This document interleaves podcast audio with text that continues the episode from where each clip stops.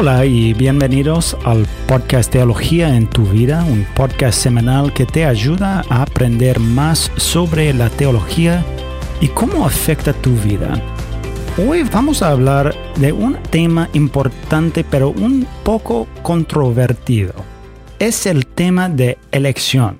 Y Jason, sinceramente, cuando era nueva creyente, este tema era uno de los temas más difíciles para mí pero con el tiempo me, he dado cuenta de que nuestra elección en Cristo es una de las verdades más preciosas y, humildes que podemos conocer. Entonces, Jason, ¿puedes ayudarnos con, con el tema de la elección un poco más? Bueno, sí, Eric, y gracias. Eh, seguimos hoy con esta idea del ordo salutis o el orden de la salvación y dijimos en el último episodio que el orden es generalmente más lógico que cronológico. Pero en este caso, es decir, con la elección, el orden sí es cronológico e importante. La elección se llevó a cabo cuando Dios, antes de la creación del mundo, en su gracia soberana, escogió algunos para ser salvos. Dios escogió en la eternidad pasada quién será finalmente salvo.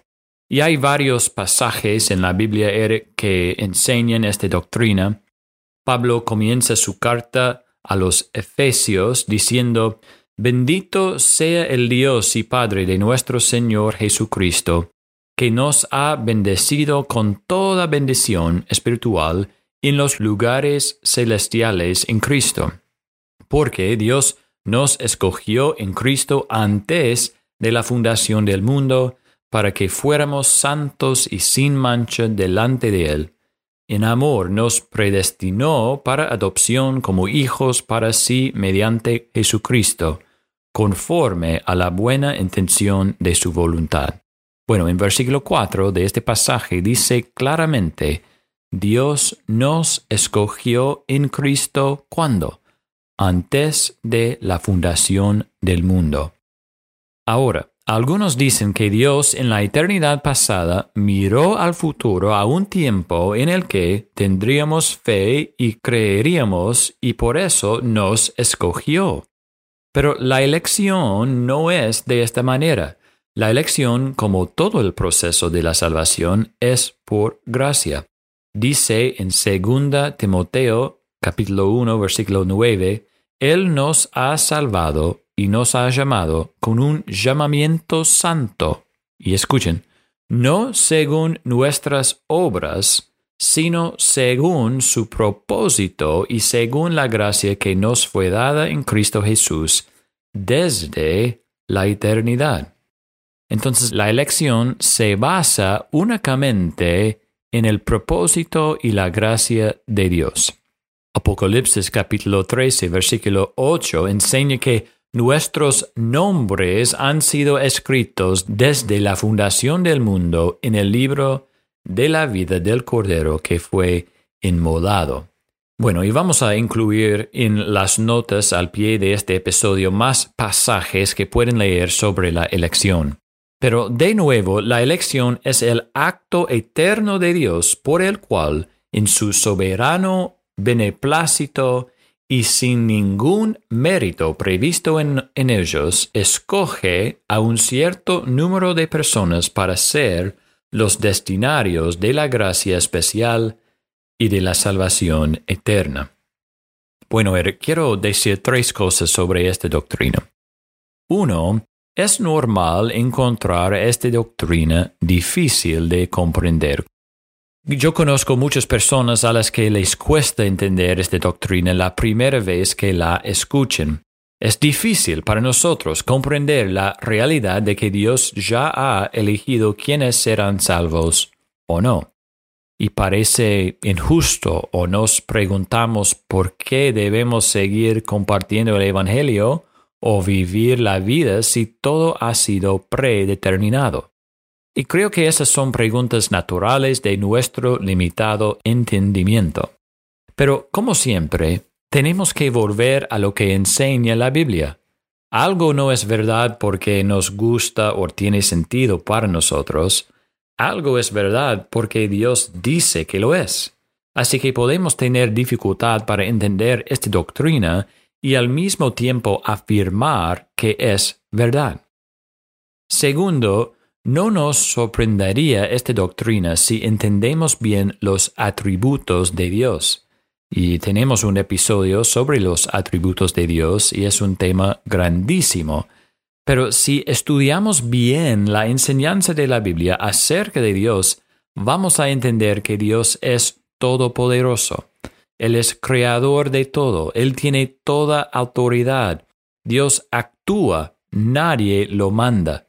Él es inmutable, hace todas las cosas según su propósito, plan y placer, y nada de lo que hace o desea puede frustrarse.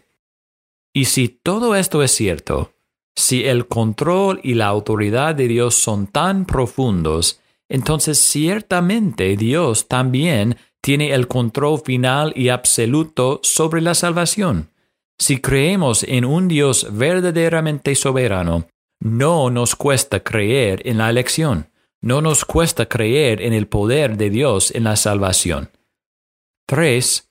Esta doctrina debe darnos paz humildad, consuelo y esperanza, y no orgullo. Cuando comprendamos verdaderamente la doctrina de la elección, que nuestra salvación fue asegurada en la eternidad pasada por un Dios soberano y misericordioso, entonces no habrá lugar para el orgullo, solo la humildad, solo gratitud y acción de gracias. También es una doctrina que es para consolarnos. Muchas veces en la Biblia cuando encontramos la doctrina de la elección, es en el contexto de dar consuelo a los creyentes que están sufriendo. Entonces es una doctrina que debe darnos consuelo. Jesús dice en Juan capítulo 6 versículos 37 a 39, Todo lo que el Padre me da vendrá a mí y al que viene a mí de ningún modo lo echaré fuera, porque he descendido del cielo no para hacer mi voluntad, sino la voluntad del que me envió. Y esta es la voluntad del que me envió, que de todo lo que Él me ha dado, yo no pierda nada, sino que lo resucite en el día final. Jesús dice, todo lo que el Padre me ha dado en la elección vendrá a mí y nunca lo echaré fuera. Hablaremos más sobre este pasaje cuando lleguemos a la doctrina de la perseverancia de los santos, pero debemos consolarnos sabiendo que el Dios poderoso que escoge logrará esa salvación. No hay posibilidad de que falle, los elegidos se salvarán y nada podrá detener o cambiar eso. Gracias Jason y le damos gracias a Dios por su misericordia y, como Él nos ha elegido en Cristo.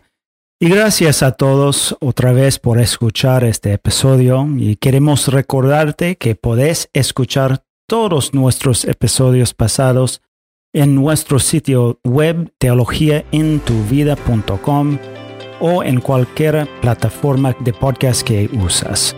Nos vemos la semana que viene con otro episodio de Teología en tu vida.